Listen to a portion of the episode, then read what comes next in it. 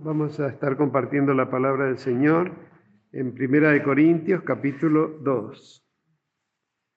Amén.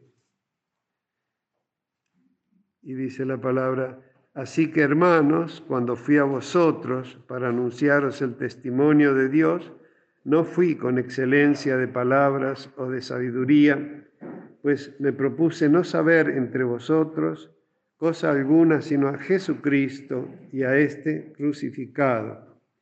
Y estuve entre vosotros con debilidad y mucho temor y temblor, y ni mi palabra ni mi predicación fue con palabras persuasivas de humana sabiduría, sino con demostración del Espíritu y de poder, para que vuestra fe no esté fundada en la sabiduría de los hombres, sino en el poder de Dios. Sin embargo, hablamos sabiduría entre los que han alcanzado madurez y sabiduría no de este siglo, ni de los príncipes de este siglo que perecen. Mas hablamos sabiduría de Dios en misterio, la sabiduría oculta, la cual Dios predestinó antes de los siglos para nuestra gloria, la que ninguno de los príncipes de este siglo conoció, porque si la hubieran conocido, nunca habrían crucificado al Señor de gloria. Antes bien, como está escrito, cosas que ojo no vio, ni oído oyó, ni han subido en corazón de hombre, son las que Dios ha preparado para los que le aman. Pero Dios nos las reveló a nosotros por el Espíritu, porque el Espíritu todo lo escudriña, aún lo profundo de Dios. Amén. Padre, te damos muchas gracias, Señor. ¿Qué sería de nosotros, Padre, habiendo hecho una obra tan grande, creadora? Cuántas maravillas creaste por amor, Señor, y cuánta gloria reflejaste tu gloria y tu imagen en, el ser humano, en la humanidad, Señor, y para que eh, torpe e indignamente atendiéramos el mal consejo del enemigo, Padre, y desobedeciéramos perdiendo un orden tan precioso y perfecto como fue el que, con el que creaste y ordenaste la tierra y la llenaste de vida, Padre. Te pedimos perdón siempre por nuestros pecados y nuestras torpezas y rogamos que nos ayudes a no volver a cometer las mismas faltas, Señor.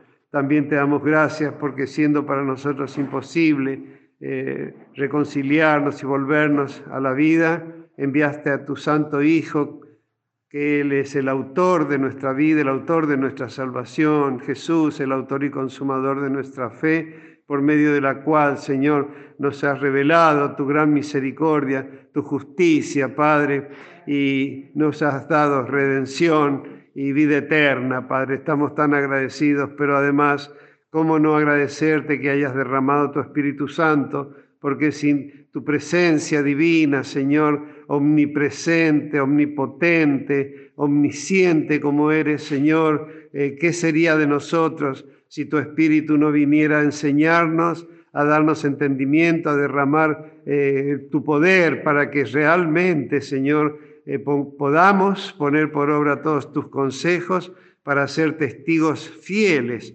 para llevar el Evangelio a toda criatura y a discípulos en todas las naciones como nos mandó nuestro Señor Jesucristo, Padre. Nos encomendamos siempre a la guía, a la dirección, al gobierno y en la comunión de tu Espíritu Santo, Señor, que nos libres y guardes de todo mal, de toda ignorancia, de toda transgresión, tibieza, desobediencia, apostasía, Padre, de toda idolatría y dureza de corazón, Padre, que tu palabra, que es el poder del Evangelio para salvar, esté obrando en nuestros corazones, produciendo convicción y, como tú lo prometiste, que tu Espíritu esté convenciendo al mundo de pecado, de justicia y de juicio y venga sobre toda carne como lo prometiste. En el nombre de Jesucristo te lo pedimos y lo recibimos porque así lo creemos y esperamos, Señor. Amén. Amén. Gracias, gracias, Padre, alabado, divino. Eh, ya estamos en la semana previa a la fiesta de Pentecostés, la segunda de las tres fiestas y santas convocaciones anuales que Dios estableció para ir desde la época, desde la salida de Israel de Egipto habiendo celebrado justamente el día de su salida, de su libertad, la fiesta de la libertad y de la independencia del pueblo de Israel, que es la Pascua, ¿no? y quedó ya establecida por Dios para, para todas las generaciones. Eh, y la iglesia recibimos también, porque en Pascua fue cuando el Cordero de Dios fue inmolado y también resucitó. Y, después, eh, en 50 días después, ¿no? cuando ya Jesús había, después de resucitar y aparecérseles por 40 días recordándoles sus enseñanzas y produciendo la fe en nosotros por verle resucitado ya, el poder de su resurrección, que nos dio el, don de la fe y el fruto de, la fe, este, eh, el poder, poder creer en Jesucristo a través de ya dos mil años que llevamos, ¿no?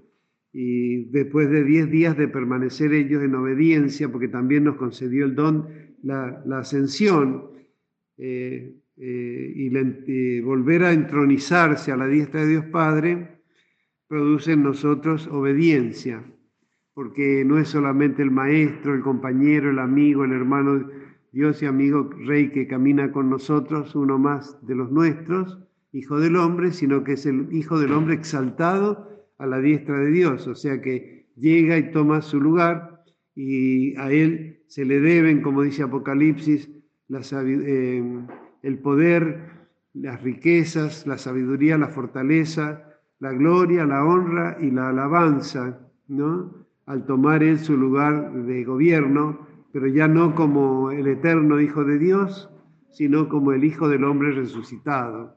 Así que eh, Jesús completa su obra tomando su lugar a la diestra del Padre y eh, siendo, presentándose para nosotros como el Señor que nos salva y el Señor que nos llama y el Señor que nos sostiene y el Señor que usa nuestras vidas para seguir salvando Jesús a la humanidad, a las almas, ¿no?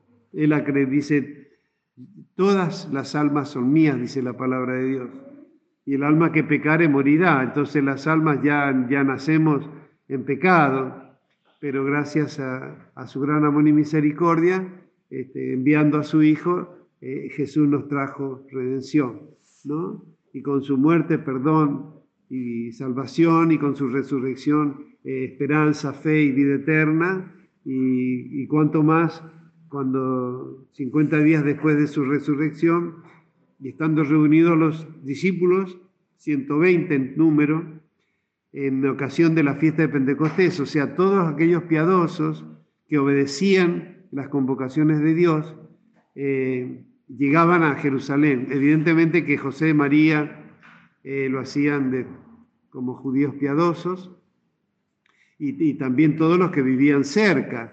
Pero recuerden que en Pentecostés se hace mención de que había romanos, prosélitos, árabes, cretenses, de Sirene, más allá de, de qué sé yo, de, todas las de Roma, eh, o sea que de todos los pueblos de la, conocidos donde había, habían llegado los eh, israelitas dispersos, eh, los piadosos acudían a esta fiesta. Pero ¿cómo podía ser? O sea, eh, José y María no eran una familia eh, rica, eran gente de trabajo, ¿no? José era carpintero, sus hijos también, y con ello, con, su trabajo se sostenían. Pero para venir de Roma o de Arabia o de Etiopía, como venía aquel que volvía, ¿no? el, ministro de Economía de, Etiopía, que lo leemos, este, a quien le predicó Felipe en el libro de los Hechos, eh, la gente que venía de lejos evidentemente era gente rica, porque ¿quién puede venir de Roma y viajar? No sé cuánto, cuánto tardaría un barco de Roma a, a las playas de Israel, ¿no? Y de ahí llegar a Jerusalén y estar siete días en Jerusalén y volverse a su lugar y de allá volver a los 50 días. O sea que eh, sería bueno averiguar, pero por lo menos no sé cuánto, tardaría un barco, pero eh, evidentemente que dedicaban mucho tiempo. Pero eso mostraba por qué eran ricos, ¿no? Porque siendo piadosos, Dios les proveía para que por lo menos los padres de familia pudieran llegar, ¿no? ¿Se acuerdan cuando venía el Cana con Ana y Penina? Ana, la madre de Samuel, ve que venía todos los años, venía al santuario. Eh, o sea, los, los, piadosos estaban acostumbrados a, venir a Jerusalén y al templo, y sobre todo, por lo menos, los que tenían una buena posición, tres veces al año. Los que estaban, o por lo menos algunos vendrían una. De alguna manera, los piadosos llegaban a las fiestas. Y eso permitió que se enteraran de la muerte y crucifixión de nuestro Señor, de la crucifixión y muerte de nuestro Señor Jesucristo, no así de su resurrección, porque esto fue el, eh, el domingo ya cuando muchos eh, no, no, era, a lo mejor no, no, se habría podido expandir mucho eh, el conocimiento de la resurrección y además todavía no venía el Espíritu Santo. Pero cuando, cuando volvieron a la fiesta de Pentecostés, se encontraron con este gran estruendo y estas grandes señales del Espíritu Santo, ¿no? que llamó la atención a todos los piadosos, que eso lo relata el capítulo 2 del libro de los Hechos, y, el primer discurso de Pedro, o sea, no hubo como con Juan Bautista, no hubo un solo milagro de sanidad, no hubo un endemoniado liberado, ningún resucitado, sino simplemente la palabra predicada que produjo la conversión de tres mil piadosos eran todos piadosos, no estaban hablando de algo que no supieran, conocían, si eran piadosos era porque conocían, conocían la ley y la ponían por obra, amén, porque estaban acudiendo a las fiestas. Ya un, un judío o un israelita que acudiera a las fiestas anuales es porque estaba esforzándose en todas las ordenanzas para poner por obra las enseñanzas y las los mandamientos, como dicen los mandamientos de Dios. Justamente Jesús dijo, derramaré mi espíritu y me seréis testigos en Judea, en Jerusalén, en Judea, en Samaria y hasta lo último de la tierra. Él eh, cuando resucitó y ascendió, eh, nos mandó predicar el Evangelio a toda criatura y nos mandó a ser discípulos en todas las naciones. Pero eh, permaneced en Jerusalén hasta que seáis investidos de poder de lo alto. Ellos, como decimos, la resurrección produjo obediencia y ellos obedecieron y permanecieron. Eh, diez días estuvieron esperando. Sin embargo, tuvieron fe y, y regocijo porque sería una fiesta, además preparándose para la gran fiesta de Pentecostés, estar juntos en armonía todo el tiempo, me imagino, como cuando vamos a Buenos Aires y estamos en el viaje y en todo momento estamos juntos, eh, todo, todo es gozo, alegría y llegamos y solamente nos separamos un ratito para dormir y después ya nos estamos encontrando otra vez para tomar mate, para comer, para salir, este, hacer compras. Así que imagínense eh, en esos 10 días lo que habrá sido el gozo en el aposento alto, las acciones de gracias. También tomaron una iniciativa que era eh, entre ellos elegir un reemplazante para Judas, y ya vemos que al ser antes del Espíritu Santo, eso no vino de parte de Dios y no, no, no prosperó. Nunca, nunca se habla de Matías, ni, ni después a Dios le habrá mostrado que el, que el que él llamó fue el apóstol Pablo. Amén, hermano. Así que eh, en, en ese gozo y en esa alegría que ellos estaban, en, una comunión perfecta. Otra cosa que produjo su resurrección y su exaltación es la comunión, porque el, compartir semejante conocimiento, compartir, ser discípulos de Cristo, los convierte a ellos en hermanos de verdad. Y lo que antes nunca siempre eran competitivos, celosos, estaba mirando a ver qué había en el plato del otro, ahora ya no, ahora era otro, otro fruto de la, de la resurrección y de la ascensión, era que produjo amor fraternal ¿no? y compañerismo. Y en esa unidad de espíritu y de mente y de parecer estaban cuando descendió el Espíritu Santo. Este fue un hecho históricamente trascendental, así como la encarnación y el nacimiento de Cristo, su muerte y su resurrección, también el descenso del Espíritu Santo, porque venía el trino, la tercera, Dios, o sea, Dios mismo en, la en su tercera persona venía a establecer morada en la tierra. Recuerden que antes el Espíritu Santo venía sobre el profeta, él le dictaba la palabra y, no permanecía en él, ¿no? Permanecían a lo mejor la, influencia, los frutos, pero no, no hacía morada. Es decir, e, eran muy pocos los que realmente podrían eh, tener, como en el caso de, Simeón y, y Ana, los ancianos que estaban en el templo cuando llegó el bebé Jesús a ser presentado ellos sí tenían el Espíritu Santo, como lo tenía Juan Bautista, ¿no? Y como lo recibió su madre Elizabeth. Pero no así María y José y sus hermanos. Ellos lo recibieron en el aposento alto. La Biblia aclara que estaba María, la madre y los hermanos de Jesús en esa reunión.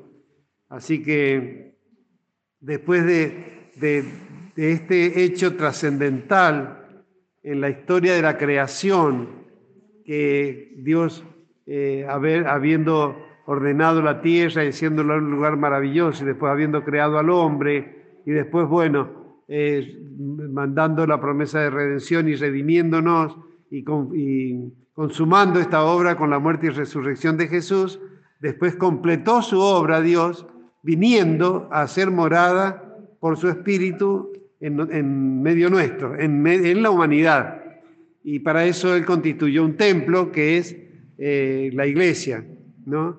que además la, la, miró eh, a esta santa nación y a este linaje escogido, este pueblo adquirido, lo miró como la esposa, la, la deula, la desposada del Cordero, la novia más bien dicho, ¿no? Esposa va a ser cuando se celebren las bodas en, en el cielo.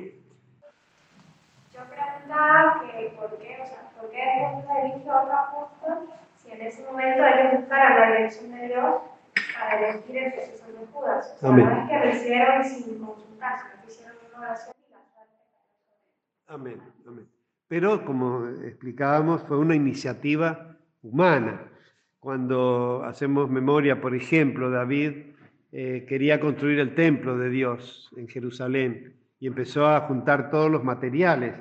Trajo todos los materiales o sea, las piedras estaban talladas de una manera que podían ser engarzadas para que no se escuche martilleo en Jerusalén. Mire la santidad eh, de, la, la intención de construir el templo de Dios. Está todo el material para armar el templo, ¿no? Entonces, eh, cuando David lo consulta con el profeta, le dice, eh, haz todo lo que venga a tu corazón, le dice el profeta. Pero cuando va saliendo, Dios le dice, volvé y decirle a, David que no va a ser él el que va a construir el templo, sino su hijo, porque él es hombre de guerra y ha derramado mucha sangre. El ministerio de él fue eh, traer la paz a costa de, guerras y de violencia, ¿no? Establecer la paz. Y es un poco como el ministerio de Cristo, eh, de Cristo, digamos, derramando su sangre, David derramó la sangre de sus enemigos, pero Jesús derramó su propia sangre. Y el Cristo resucitado es el que trae después el, nuevo templo de Dios, porque ya Dios no habita en aquel templo, ¿no? Donde siguen celebrando su religión, sino que habita en un templo eh, hecho no de mano, sino de personas, ¿no? A los cuales sus apóstoles, por ejemplo, dice, somos piedras vivas del templo de Dios, dice Pedro, por ejemplo, ¿no?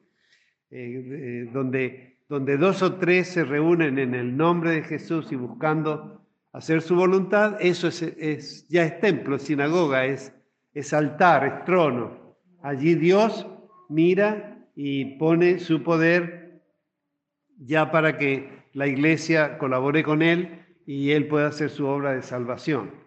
Ahora, lo maravilloso es que, todo un Dios todopoderoso, a quien los cielos de los cielos no pueden contener, donde su morada en los cielos está, donde hay infinidad de ejércitos celestiales adorando y todas las almas de los que han partido antes que nosotros, eh, con toda esa inmensidad que Él haya dispuesto venir a, a, a hacer morada en la tierra y con personas tan insignificantes, ¿no?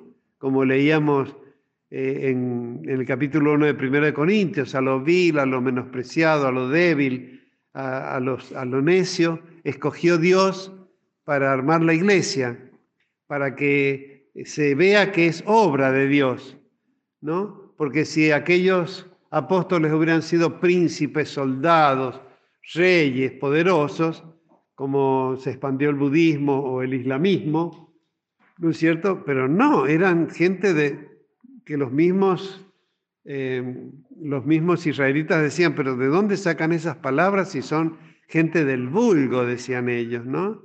Eh, por ser judíos estaban instruidos en la palabra y en el pueblo de Israel le enseñaban a leer, a escribir a sus, por lo menos a los varones, pero, pero no, no tenían la instrucción, por ejemplo, de San Pablo. Y sin embargo, este, por eso los que los observaban se daban cuenta que era de parte de Dios, porque nunca ellos podían traer, no traían esto del mundo, como quien dice, ¿no?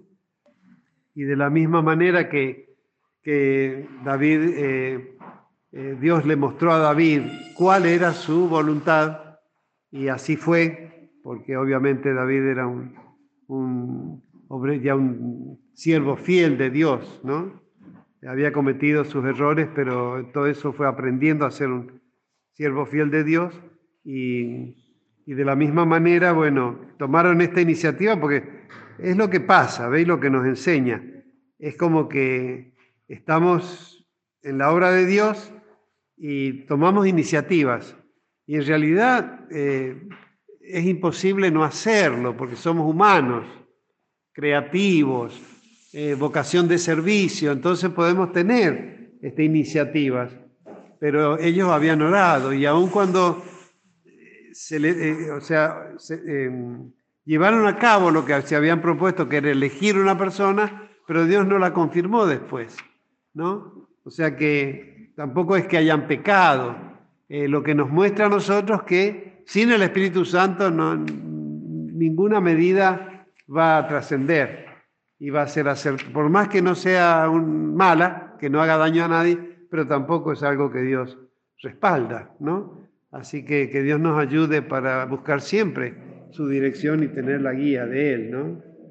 Acá en los textos que habíamos leído, eh, dice que hablamos sabiduría entre los que han alcanzado madurez, porque este mensaje de, que nos viene de parte de Dios es lo que Pablo le decía a los corintios, ¿no?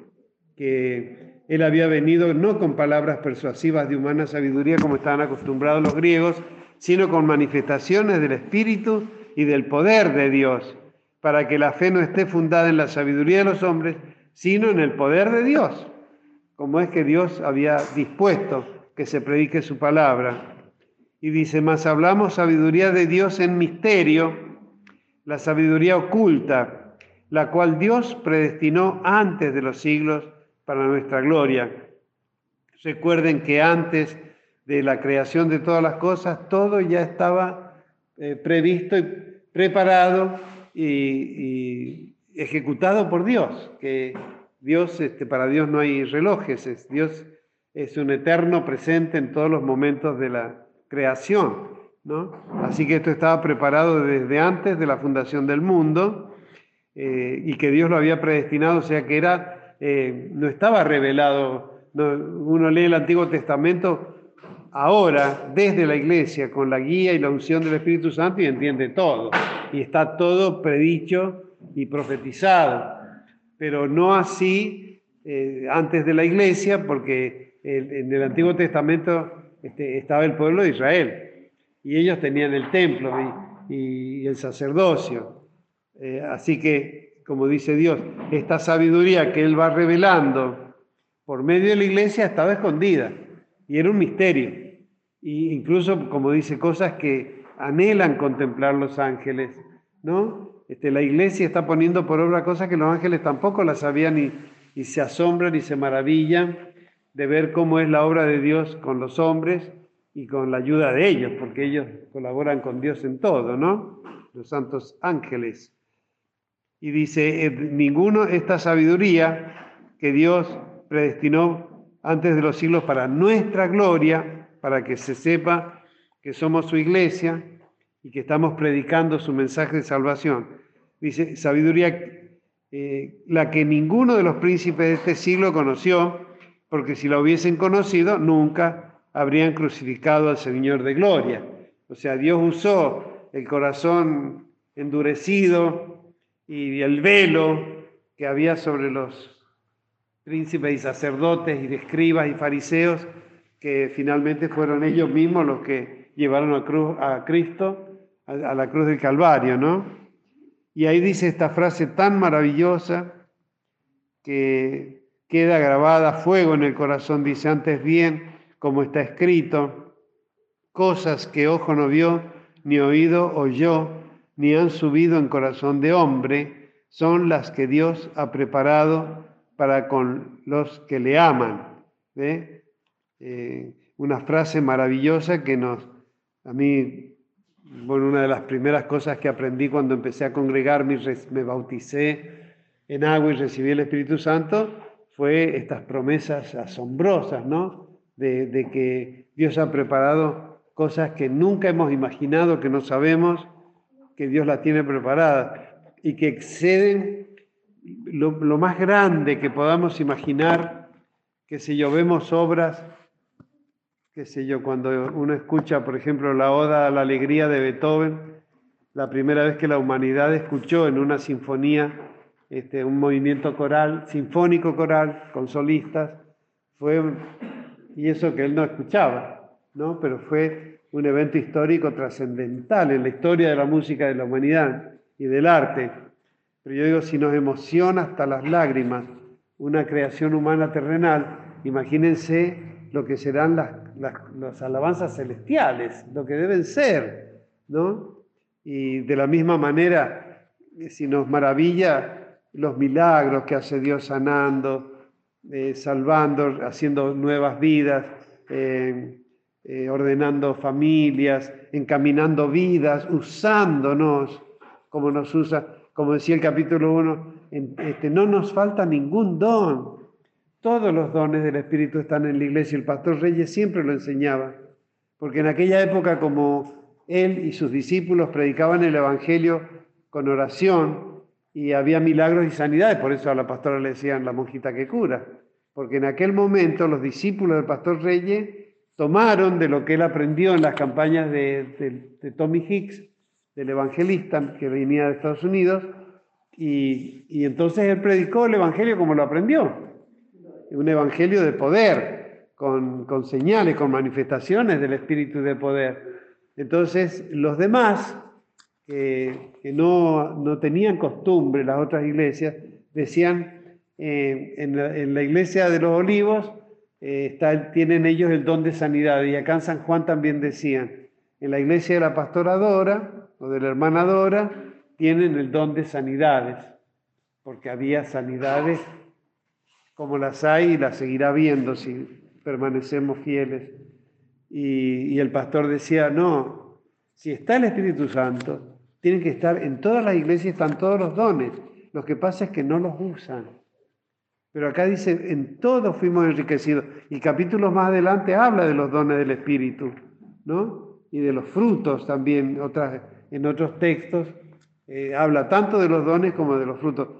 Y, acá se acuerdan que en el capítulo 9 dice, cuando Pablo da gracias a Dios, dice, porque en todas, el versículo 1, 5, porque en todas las cosas fuisteis enriquecidos en, todo, en Él, en Cristo, en toda palabra y en toda ciencia, así como el testimonio acerca de Cristo ha sido confirmado en vosotros, de manera que nada os falta ningún don, esperando la manifestación de nuestro Señor Jesucristo, que Él mismo nos confirmará después de su venida. Y de la misma manera que vimos el ejemplo de la elección de Matías, que no prosperó porque después que vino el Espíritu Santo, Jesucristo llamó a San Pablo para ser el apóstol 12. Eh, de la misma manera, bueno, hacíamos memoria cuando David eh, quiso construir el templo y Dios le dijo, no, vos no, sino tu hijo. ¿no? Y, bueno, también eh, cuántas veces eh, podemos tomar a lo mejor iniciativas y Dios nos va a mostrar eh, que hagamos otra cosa. O sea, no está mal, porque es el poder de la vocación que tenemos, la salud, que son los dones. Cuando sabemos que hay dones que nos respaldan, no, no nos dejan estar ociosos, no podemos quedarnos. La hermana argentina anda como, como león enjaulado ahí, lo que no, y la hermana Gladys no le digo, porque eh, frenarlos cuando son misioneros de alma, ¿no? Este, es, es, tremendo eh, no, no, poder poner por obra eh, los dones de Dios, ¿no? Así que que el Señor nos ayude a, a, recordarlo, a ejercerlo, ¿no? Porque si tenemos una profesión eh, es para que la ejerzamos, no para que esté dormida. Que los chicos que la tienen de nacimiento, desde el vientre, sepan que estos dones están en nosotros. Por eso, cuando hay un mundo donde Israel está siendo bombardeado de una manera alevosa, eh, donde este, hay poblaciones en, la India que están sufriendo un ciclón terrible y en todas las partes del mundo eh, han sufrido o sufren incendios, inundaciones, terremotos. Bueno, ¿qué le digo de los cárteles de narcotráfico? todas las naciones están contaminadas y el tráfico de personas, que eso no, no se habla, hermano, cómo roban niños y niñas y a lo mejor los roban en, América y se los llevan a, Arabia, que es donde más eh, está el negocio del abuso de menores y demás. Hay un tráfico terrible de, de personas, ¿no? Y nosotros acá muy cruzados de brazos, como si estuviera todo bien. Y a lo mejor en el mismo barrio en que vivimos hay personas que están sufriendo violencia. Por eso no vengamos tan con las manos en los bolsillos o los brazos cruzados cuando tenemos acceso al trono de Dios para pedir interceder. Porque Dios nos eligió así, nos eligió acá, ahora en Mediagua, pero nos ha dado a nosotros el poder de orar por la India, o por la China, o por la Unión Soviética. De toda oración que hagamos por las naciones, Dios nos ha mandado orar que sea conocido en toda la tierra su camino, en todas las naciones su salvación, para que todos los pueblos le alaben. Y Él nos ha mandado a orar por todos los hombres también, y por los reyes y los que están en eminencia, porque Dios quiere que todos los hombres sean salvos. Por eso, lo que nos parezca a nosotros difícil o, aún imposible, para Dios no, porque ha preparado cosas que ni hemos imaginado ni se nos ha ocurrido, ni por más extraordinario que sea, no ha subido al corazón de hombre y son las que Dios ha preparado para los que le aman. ¿Quiénes son los que le aman? Los que han acudido, que hemos acudido a su llamado y nos hacemos presentes y permanecemos buscando a ver qué es lo que Él quiere que hagamos y sigamos haciendo. Amén. Así que tratemos que estar así muy sensibles a la dirección del Espíritu Santo, ¿no? Dice el versículo 10, 2.10, pero Dios nos las reveló a nosotros, a la iglesia, por el Espíritu, porque el Espíritu todo lo escudriña aún lo profundo de Dios. Porque ¿quién de los hombres sabe las cosas del hombre, sino el Espíritu del hombre que está en él? Así tampoco nadie conoció las cosas de Dios, sino el Espíritu de Dios. Y nosotros no hemos recibido el Espíritu del mundo, sino el Espíritu que proviene de Dios para que sepamos lo que Dios nos ha concedido, lo cual también hablamos, no con palabras enseñadas por sabiduría humana, por catecismos, por institutos, sino con las que enseña el Espíritu, acomodando lo espiritual a lo espiritual. Por eso en la iglesia hay dones, eh, hay maestros y hay evangelistas y hay profetas y hay pastores y misioneros. Amén. Y todos tenemos cada uno en un área, el ministerio de transmitir, de recibir el mensaje del Espíritu y darlo, ¿no? Acomodando lo espiritual a lo espiritual. Pero el hombre natural no percibe las cosas que son del Espíritu de Dios, porque para él son locura y no las puede entender, porque se han de discernir espiritualmente. Esto que nosotros estamos hablando acá y lo que hacemos como creyentes, muchos nos miran nos admiran, nos alientan, pero son conscientes de que no, a lo mejor les gustaría estar o les gustaría llegar, pero no, no llegan.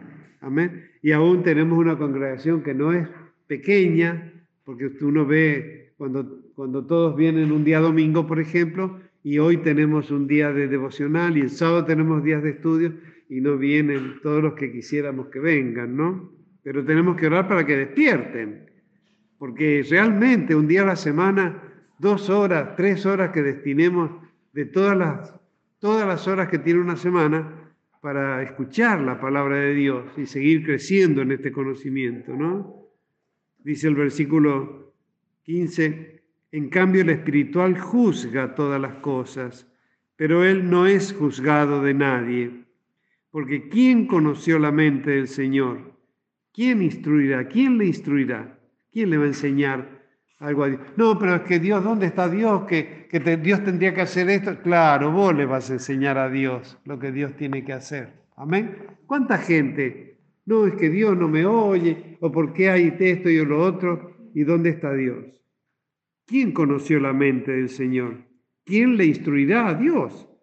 Mas nosotros tenemos la mente de Cristo.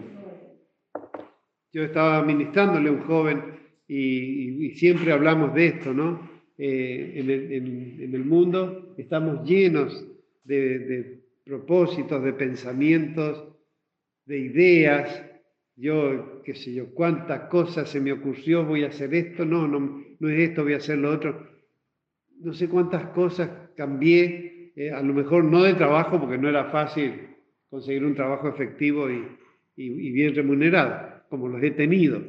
Pero sí cambiaba, por ejemplo, empezaba una carrera universitaria y la dejaba, y empezaba otra y la dejaba, y así, porque me daba cuenta que no era lo que, lo que me, me saciaba, pero tampoco sabía lo que Dios quería. Yo no sabía que se le podía pedir a Dios dirección.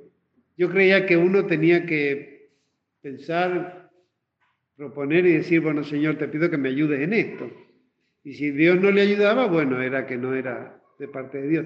O como es fácilmente creer en el mundo, que es cuestión de tener suerte, como, que, como, como la fuente de Bethesda, ¿no? Que hay un montón de necesitados y por ahí uno tiene suerte y se le da. Eso lo, en el mundo se cree eso se cree, pero nosotros sabemos que no es así.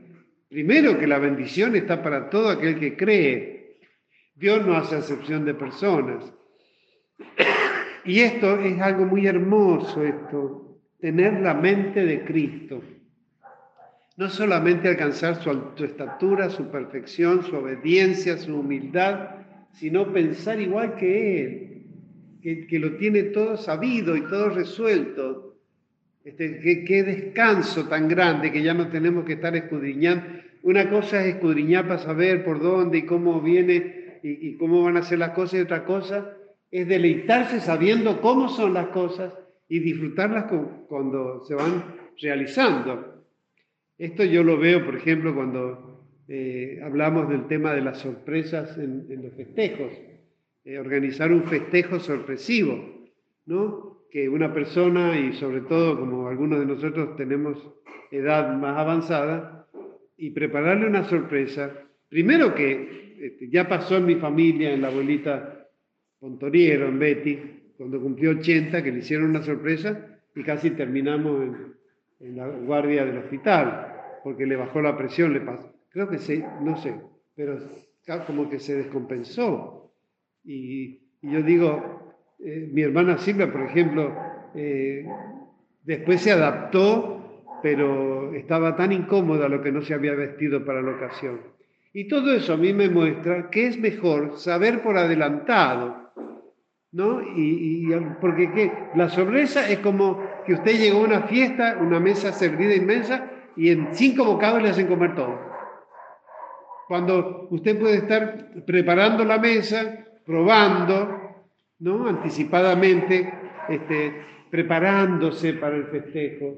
Eh, así que, bueno, es una ilustración que hacemos, ¿no?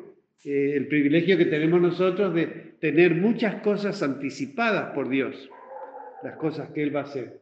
No sabremos el día y la hora, pero sí sabemos lo que va a hacer. Amén. Y, y eso nos estimula a estar en condiciones, en las 24 horas, estar dispuestos a que cuando Él aparezca, eh, nos iremos con Él. Así que bueno, que Dios nos ayude y, y podamos alcanzar la mente de Cristo, ¿no? Para eso tenemos que leer, conocerlo a Él, vivir con Él, estar en comunión con Él. Y Él está, es verbo, y el verbo está escrito. O sea, aquel que crea tener relaciones con Jesús y no esté alimentándose de la palabra de Dios, de la Biblia, en la iglesia con la guía y unción del Espíritu Santo, no puede decir que conoce o que vive con Jesús. De oídas, todo de oídas, todo por aproximación.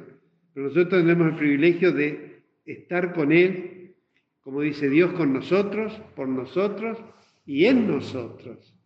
Así que bueno, le damos gracias a Dios por este hermoso privilegio, ¿no? Amén.